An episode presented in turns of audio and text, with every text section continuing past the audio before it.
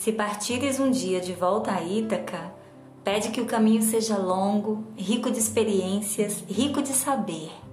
Não temas lestrigões, nem os ciclopes, nem nunca o Poseidon furibundo.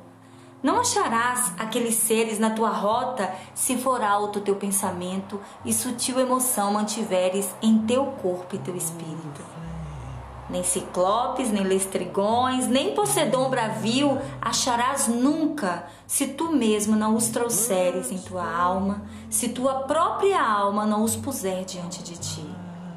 Pede que o caminho seja longo, sejam numerosas as manhãs de verão nas quais tu com prazer, com felicidade, aportes em baías nunca vistas. Demora-te em empórios da Fenícia e compra belas mercadorias, madrepérola e coral, e âmbar e ébano, perfumes deliciosos e diversos.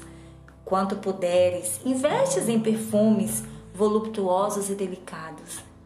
Visita muitas cidades do Egito e com avidez aprende dos seus sábios. Guarda Ítaca sempre na memória. A tua meta é lá chegar, mas não apresses a viagem.